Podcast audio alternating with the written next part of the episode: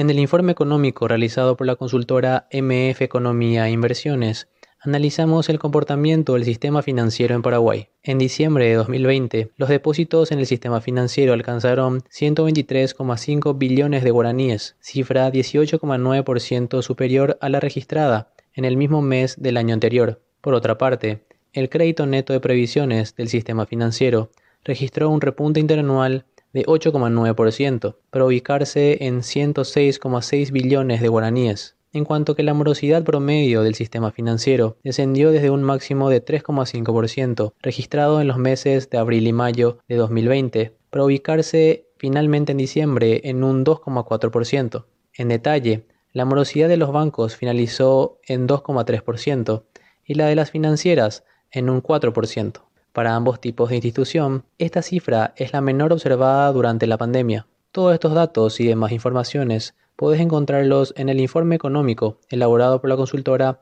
MF Economía e Inversiones.